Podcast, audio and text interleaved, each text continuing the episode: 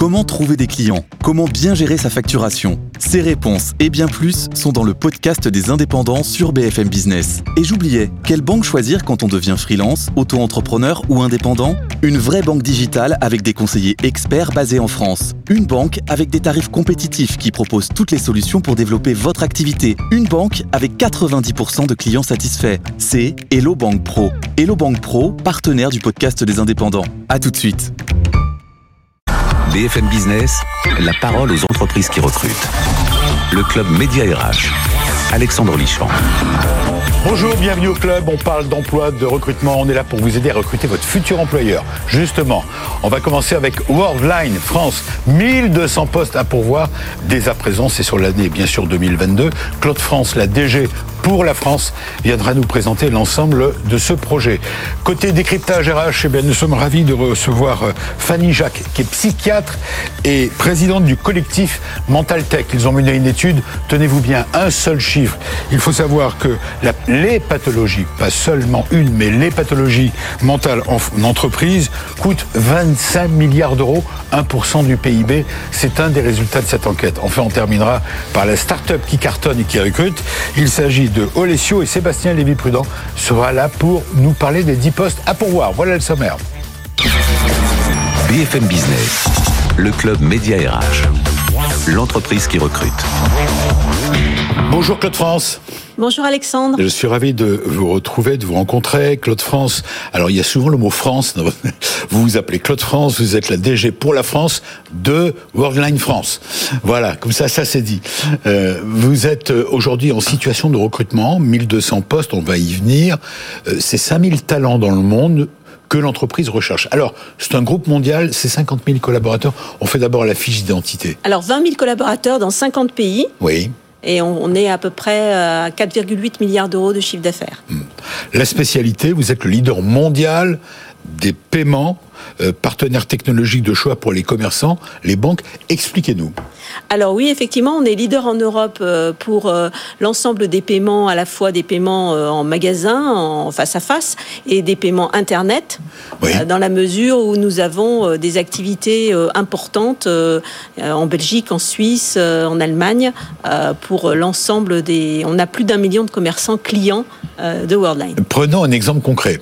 Je suis un client. euh, vos clients sont les commerçants, les banques, etc. Alors, nos clients sont essentiellement les commerçants Oui. qui utilisent nos solutions de paiement, mais on a également des activités pour les grandes banques où on fait pour eux la gestion des cartes euh, et notamment la gestion de cartes de crédit. Alors justement, prenons un exemple concret. Une banque, euh, vous apportez quel type de service? Alors, on apporte des services à la fois de gestion de, de cartes pour euh, gérer le compte Ouais, carte ouais. et euh, euh, tout ce qui euh, est afférent à cette carte bancaire ou carte de paiement Visa Mastercard, et puis également des services de digital banking qui permettent d'aller vers des paiements de nature digitale et des paiements de nouvelles technologies. Est-ce que c'est un secteur en croissance? Alors c'est un secteur en forte croissance euh, parce que d'abord il y a une substitution euh, régulière euh, des moyens de paiement classiques type euh, la gestion de, de, de- de- de la monnaie papier qui euh, va vers la carte et également de la croissance parce que les nouveaux usages notamment sur internet créent énormément de croissance. On a vu qu'avec le Covid, ça s'est accentué. On a tous payé avec notre carte bancaire. Alors sur les Même la baguette, presque. Sur les paiements internet, ça a été très important et puis Ouais. évidemment le sans contact a permis d'augmenter très très fortement euh, le nombre de paiements cartes. Quand on dit que vous êtes leader mondial des paiements, c'est-à-dire que vous êtes en permanence euh, en recherche de nouvelles technologies? Alors on dans est ce en- domaine-là ou- On est aujourd'hui un consolidateur en Europe, donc Oui. on acquiert euh, des, des- des- des sociétés qui font la même chose que nous dans différents pays européens. On a également des alliances avec des grandes banques pour euh, racheter euh, leurs activités de commercial acquiring et on a contracté des grands contrats en Grèce, en Italie, en Australie. Alors pour ceux qui qui nous écoutent, et je l'espère, je répète toujours euh, notre slogan, on est là pour vous aider à recruter votre futur employeur. Voici Claude France, peut-être votre futur employeur. Euh, vous, vous êtes à la recherche donc de 1200 talents. Hein, c'est 5000 dans le monde, 1200 pour la France. D'abord, pourquoi talent? Qu'est-ce que vous appelez talent? Quel type de profil recherchez-vous? Alors, on recherche essentiellement des profils euh, euh, de haut niveau, puisque nous avons besoin à la fois d'ingénieurs de développement, des gens pour gérer des projets complexes, des gens pour faire de la R&D, euh, mais aussi des gens qui sont capables de gérer la mise sur marché de nos solutions, donc du marketing à haut niveau, des compétences digitales, puisqu'aujourd'hui beaucoup de choses se font par les réseaux sociaux, par la communication digitale, et donc on a besoin vraiment de talents dans tous ces domaines pour accompagner la croissance de l'entreprise. Donc j'ai entendu aussi fonction support. Bien sûr. RH, finance, communication, euh, toutes ces fonctions, dans la mesure où la croissance de l'entreprise génère euh, une croissance globale, on a également nos fonctions à renforcer. Et profils techniques et commerciaux. Voilà. Voilà. Ça, et c'est dans toute la France? Alors, c'est dans toute la France. On est basé euh, sur plusieurs grandes villes. Le siège est où, d'abord? Le siège est à La Défense, à Paris. Mmh. Mais nous avons un très gros site à Lille, à Lyon, à, en région centre, Blois et Tours, mais également à Rennes, à Marseille. Donc, nous avons beaucoup de présence euh, en province. Alors vous êtes dans un secteur d'activité qui intéresse beaucoup les, nouvelles générations, qui sont elles-mêmes très euh, friandes de, digital, qui baignent dans le digital. Euh, quels sont les, les, comment dire, les atouts que vous attendez chez les candidats, justement? Qu'est-ce que vous êtes... on, a la chance d'avoir la DG pour. Euh, on attend des gens qui sont curieux, qui aiment apprendre, parce que euh, bien sûr, dans les mondes où nous sommes, les choses changent très vite, les technologies changent très vite, donc il faut toujours que les gens soient en capacité d'apprendre. Ça fait partie du challenge du collaborateur, hein, d'être. Euh, nous, nous sommes une entreprise apprenante et on attend des gens cette curiosité pour qu'ils prennent en main leur capacité d'évoluer et, de, de, découvrir de nouvelles choses. Et puis on a également une diversité très importante des sujets que l'on adresse, puisque le paiement est autour de différentes problématiques. Par exemple, Par exemple quand on paye pour le transport, c'est un paiement particulier associé à un ticket. Euh, quand on paye pour un voyage, euh, il y a des problématiques encore différentes, puisqu'on paye en, fonction du commerçant ou de l'entreprise. En fonction de la nature des, des business que l'on adresse et de la nature des paiements euh, qui sont liés à cette transaction, on agit en fait plus au-delà du paiement sur la transaction électronique et donc dans des, dans des domaines très très variés. Les atouts, quels sont les atouts de Worldline? Bon, on a compris que c'est un groupe mondial, 20 000 collaborateurs, une entreprise solide. Euh, quels sont les atouts pour attirer ceux que vous souhaitez attirer? Je le répète souvent, dans ce secteur difficile, concurrentiel, je parle des profils. Qu'est-ce que vous avez de plus? On est une entreprise dynamique, on est une entreprise jeune, puisqu'aujourd'hui on a une croissance qui nous a permis toujours d'avoir une juniorisation importante de nos ressources. On recrute chaque année euh, beaucoup de stagiaires, beaucoup d'alternants, on va en parler de jeunes collaborateurs.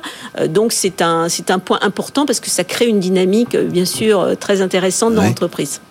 Alors, on a parlé des 1200 postes, mais il ne faut pas oublier 600 stagiaires et apprentis.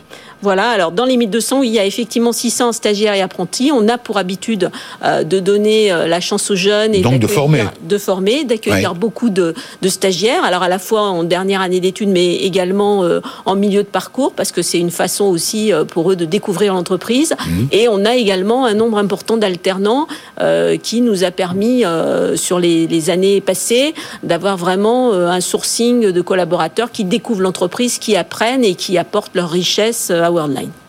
Vous dites que Worldline participe euh, à rendre, c'est ce que j'ai lu, euh, à rendre les collaborateurs respectueux de l'environnement. Ça veut dire quoi? Ça se traduit comment? Alors c'est important, c'est une dimension. On a des qualifications euh, RSE aujourd'hui qui sont au plus haut niveau dans nos dans nos dans nos qualifications certifications et c'est important pour l'entreprise. On est peu polluant, mais malgré tout l'informatique requiert beaucoup d'énergie.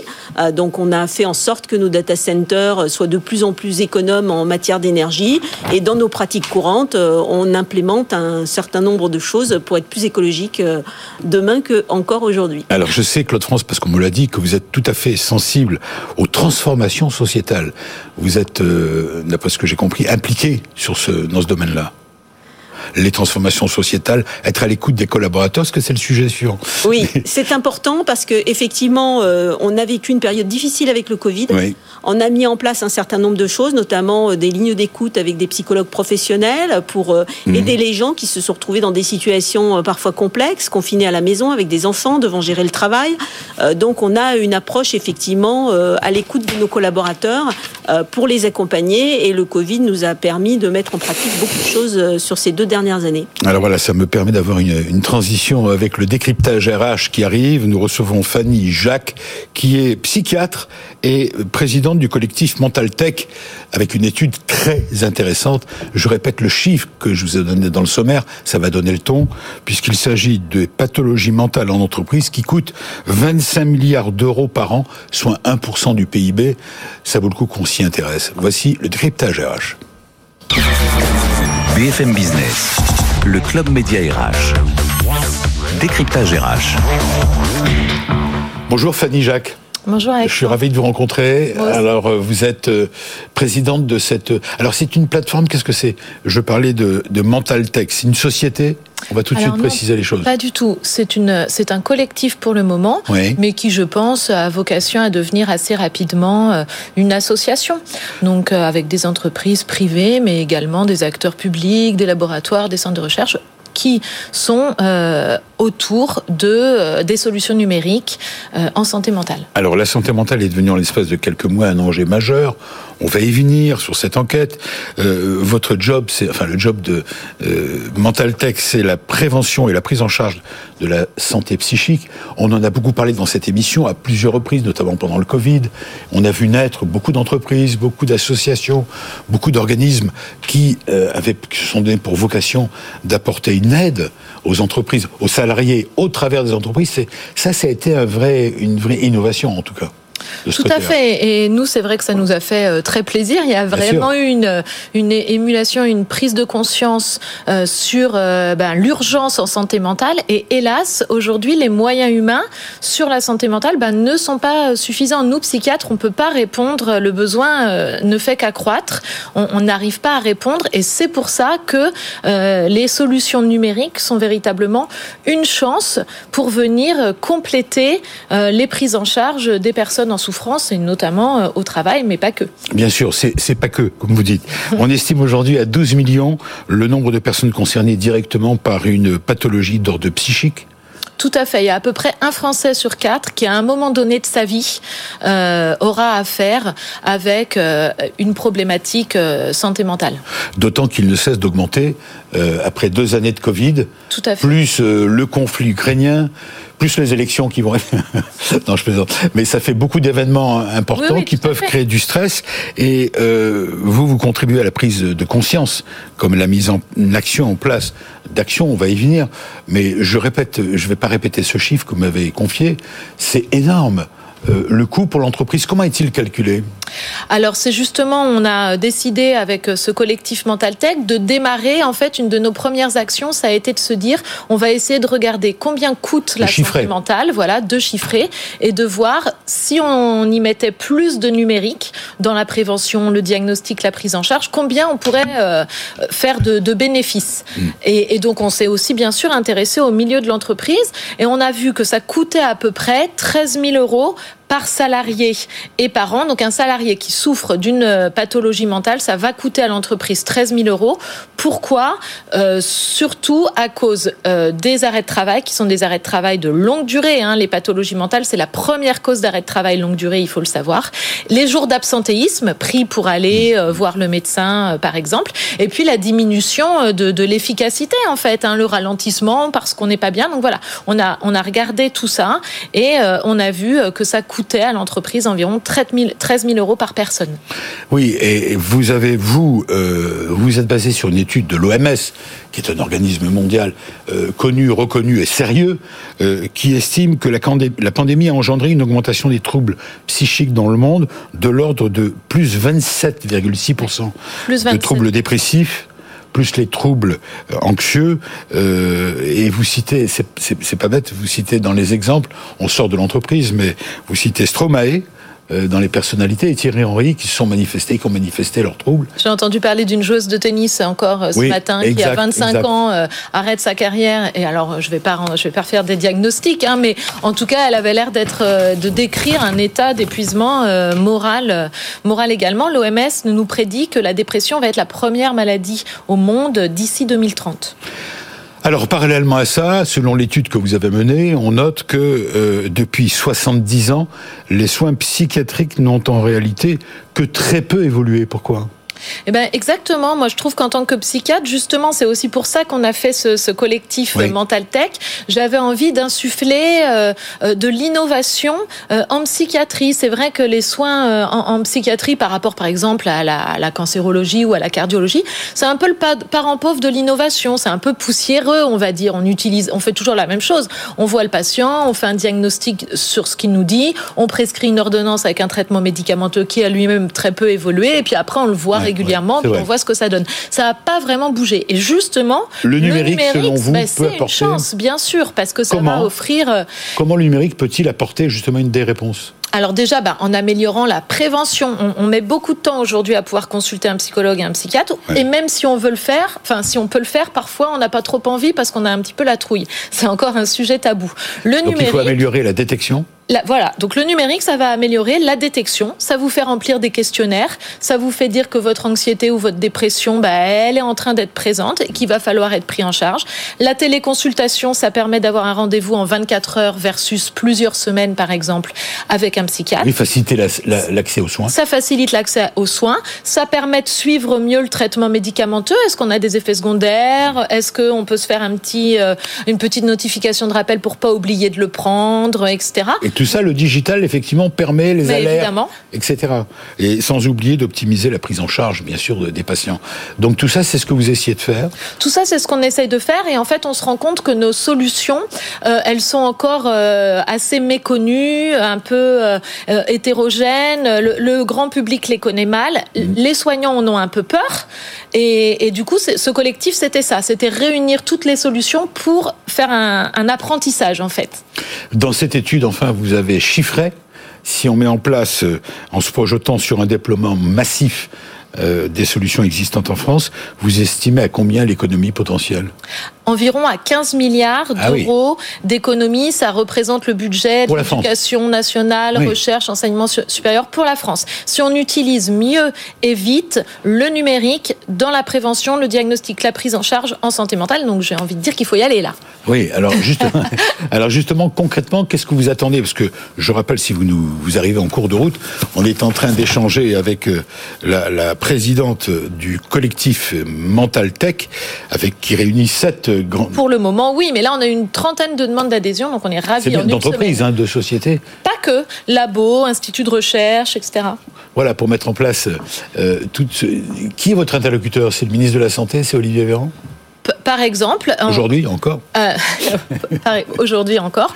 Bah, là, un de nos premiers objectifs, effectivement, donc c'était de fédérer le maximum d'entreprises privées publiques et puis d'aller parler aux présidentiables, aux ministres, etc., pour leur dire il faut faire de la santé mentale un grand chantier euh, du prochain quinquennat, euh, un enjeu majeur de santé publique, une grande cause nationale et encore plus la e-santé mentale. Donc ça, c'était un premier objectif qu'on avait. Et donc on parle beaucoup... La e-santé mentale. La e-santé mentale, c'est-à-dire le numérique en santé mentale. Très bien. Je vais faire réagir notre invité témoin, puisqu'on a la chance d'avoir Claude France, la DG de très Worldline France. Dans la mesure où aujourd'hui, euh, les gens euh, ont souvent un stress qui peut être positif en entreprise, c'est normal, mais le stress peut à un moment donné être trop fort, passer au stade de l'anxiété, puis au stade de la dépression. Donc l'important, c'est que les gens puissent s'écouter, euh, sentir à quel stade ils sont. Et par ailleurs, le manager a un rôle très important. Nous, on forme nos équipes de management en disant, voilà, soyez à l'écoute de vos collaborateurs, détectez les signaux, parce qu'on peut avoir effectivement un stress professionnel, mais aussi euh, des circonstances personnelles qui viennent aggraver euh, et qui transforment ce stress professionnel positif euh, pour être énergique en un stress fatigant et ensuite dans des pathologies plus graves si on n'y fait pas attention. Donc je pense que cette vigilance et cette capacité à la fois du collaborateur de se connaître lui-même et du manager d'identifier des premiers signaux du collaborateur est effectivement très très structurante et importante pour l'entreprise. Merci Fanny Jacques, vous restez avec nous, bien sûr aussi Claude France. On va terminer notre euh, émission avec euh, la start-up qui cartonne et qui recrute. Voici Olesio et son porte-parole, Sébastien Lévy-Prudent. 10 postes à pourvoir. Vous voyez, on n'arrête pas de vous proposer des postes à pourvoir. J'espère bien que vous allez le recruter, votre futur employeur. En voilà la start-up. BFM Business, le club média RH, la start-up qui recrute.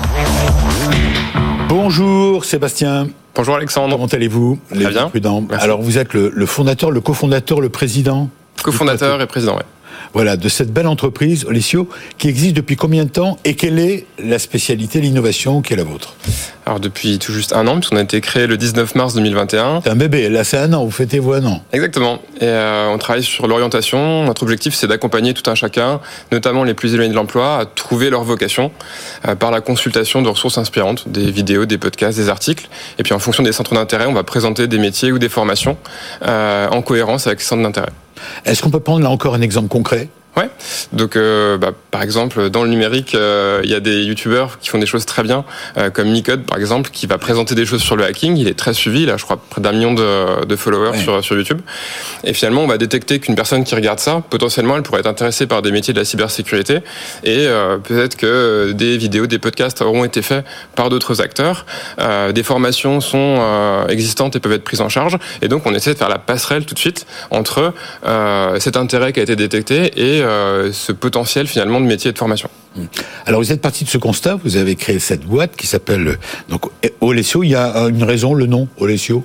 Je pose toujours la question, vous inquiétez pas. Mais c'est la contraction de The Owl, la chouette, objet ah. de la connaissance, en tout cas totem de la connaissance. Et euh, la chouette, c'est le symbole de la connaissance. Symbole de la connaissance. Et Sio, c'est la connaissance en espéranto. Et on a fait la contraction Olesio. Aujourd'hui, vous employez une dizaine de personnes. Oui, tout à fait. Où se trouve le siège de votre start-up? Alors là, on s'est installé depuis un mois à la Tour Montparnasse. Oui. Euh, et, euh, et, donc, euh, on a des capacités pour accueillir un peu plus de, de, monde dans les prochains mois. Vous avez des investisseurs, vous êtes accompagnés, vous êtes soutenus? Pas encore. On a la chance de pouvoir euh, faire du conseil qui nous permet de nous financer. On a des euh, premiers partenariats financiers aussi avec des acteurs de l'emploi qui sont en train de se signer. Des partenariats non financiers également. Là, cette semaine, on va annoncer avec l'AFPA, donc des gros acteurs de, l'emploi et de la formation. Et, et, on travaille sur des appels à projets aussi qui nous permettent de, se financer car on a un objet social qui correspond bien avec les, lignes directrices de l'État. Donc vous êtes en autofinancement aujourd'hui, euh, peut-être bientôt donc des fonds qui vont vous rejoindre, parce que parallèlement à ça, vous êtes dans toute l'équipe se euh, fait du conseil dans, en entreprise. Alors pas c'est ça, si j'ai bien compris. Pas toute l'équipe. Là, on commence à avoir des personnes qui sont spécialisées en fait sur des tâches sur la plateforme, sur le, le recensement des contenus que qu'on va mettre sur la plateforme, sur la gestion de la communication, et, euh, et justement les futurs postes qu'on va créer vont plutôt être en fait dédiés à la plateforme. Sinon, en effet, aujourd'hui, euh, plus de la moitié de l'équipe travaille sur le, le conseil. Qui sont vos clients, les clients de l'ESIO alors ça va être euh, donc demain. Alors là, c'est les acteurs de l'emploi et de la formation, donc les financeurs, euh, les secteurs professionnels qui essaient de promouvoir en fait leur métier, et puis demain les entreprises et les organismes de formation, puisque des personnes qui vont sur la plateforme euh, et dont on détecte des intérêts, on peut les réorienter en termes de recrutement en fait vers des entreprises ou vers des formations qui elles font du sourcing et donc euh, peuvent acheter des leads. Alors, qui sont ces 10 que vous recherchez aujourd'hui euh, Ces 10 collaborateurs, 10 nouveaux collaborateurs. Donc, il y a des chefs de projet produits, donc qui vont travailler en effet sur euh, la plateforme et sur des, euh, des, des, missions de conseil. On va avoir des trois personnes sur de la recherche de contenu, donc des responsables de contenu, et puis des commerciaux pour déployer les offres monétisées sur lesquelles on va se lancer prochainement. Hmm. Des hommes et des femmes plutôt expérimentés, des ou des jeunes diplômés ou que vous allez former? On essaie de faire la synthèse. Euh, Aujourd'hui, on a plutôt des hommes, des femmes? On a, on a plutôt une équipe jeune. Euh, on essaie de la féminiser euh, actuellement, et on aimerait bien justement avoir des seniors aussi pour euh, apporter aussi des, un regard, un recul complémentaire. Donc, euh, on est plutôt sur la recherche de compétences, de d'expérience de vie, de capacité d'adaptation, de curiosité. On parlait l'autre jour d'école de la curiosité. C'est ce qu'on aimerait être euh, en tant que, que plateforme Olesio, mais c'est en effet aussi la philosophie dans laquelle on, on grandit en tant qu'entreprise. Alors, Sébastien Lévy-Prudent, ceux que je rappelle que vous êtes fondateur, cofondateur d'Olesio, ceux qui vous écoutent sur BFM Business Radio, ceux qui vous regardent aujourd'hui sur BFM Business euh, TV, qu'est-ce que vous avez à offrir aux candidats? Ça, c'est là, ils vous écoutent. quels sont les plus dont vous disposez pour attirer les candidats? C'est un projet qui, a une empreinte sociale forte. En fait, ce qu'on essaie de faire, c'est quand même d'apporter gratuitement de l'information, de, de l'aide pour s'orienter. Donc, je pense que tous ceux qui cherchent du sens, et il y en a beaucoup, se retrouveront dans ce qu'on fait. De la diversité, parce que comme toute start-up, en fait, il faut un peu tout faire en même temps. Et donc, on va essayer de regarder par rapport aux appétences de chacun sur quoi on peut les positionner. des capacités de, de progression, puisque plus on sera nombreux et plus euh, ces personnes pourront progresser. Puis un cadre de travail, j'espère, qui est euh, agréable et sympathique. Claude France, je me tourne à nouveau vers vous. Vous êtes notre témoin entreprise. Alors, Qu'est-ce que vous en pensez de cette Je pense qu'il y a un énorme besoin parce que les jeunes ne connaissent pas le milieu de l'entreprise, ne connaissent pas les métiers et le champ du possible. Euh, nous-mêmes, nous travaillons avec euh, une association Énergie Jeune euh, qui accueille des collégiens donc dans nos locaux pour ah leur expliquer ce qu'est l'informatique, ce que sont les métiers de l'informatique. Chez Worldline très variés. Et effectivement, il y a une, carence énorme et, un besoin énorme si on veut atteindre des, des objectifs pour que les entreprises puissent trouver euh, chaussures à leurs pieds avec nos jeunes euh, euh, qui ne manqueront pas d'être intéressés par tout ce potentiel. Vous êtes d'accord, Fanny, Jacques? Je rappelle que vous êtes président du collectif Mental Tech. Ah sur cette bah. démarche-là Oui, elle, va, elle, va, dans votre sens. Hein Exactement, ça va dans mon sens, donc je ne peux être que d'accord. Parfait. On est à la fin de cette émission. Je vais en profiter pour faire un tour de table. Rappelez que vous, Mental Tech, on peut vous joindre par. vous avez un site par mail, par site. Et un site qui est Mental Tech, tout simplement. Exactement. Et donc les RH, on est bienvenus. On va leur proposer des solutions digitales pour mieux accompagner les collaborateurs en souffrance. N'oubliez pas. Parfait. Alors maintenant pour la start-up. Bah, il y a un, pareil un site olecieux.fr avec un mail, un formulaire. Olecieux avec CIO à la fin. O-L-E-C-I-O.fr en effet. Voilà, où on peut postuler. On peut postuler. sont présentés. Tout à fait. Enfin, euh, vous, Worldline, c'est tout collé Worldline Oui. Worldline France. Euh, les 1200 postes à pouvoir. J'espère que on aura participé dans le cadre de ces émissions pour chacun d'entre vous, par ce coup de pouce, euh, vous permettre de d'entrer en contact et, finalement de faire votre connaissance. Euh, au-delà de vos personnes euh, qui sont sympathiques, de vous faire la connaissance de vos entreprises. Et j'espère bien la possibilité de recruter votre futur employeur. C'est ce qu'on a essayé de faire tout au long de cette émission. On se retrouve le week-end prochain pour d'autres invités, d'autres propositions. Bon week-end. Prenez soin de vous. BFM Business, le club Média RH, la parole aux entreprises qui recrutent.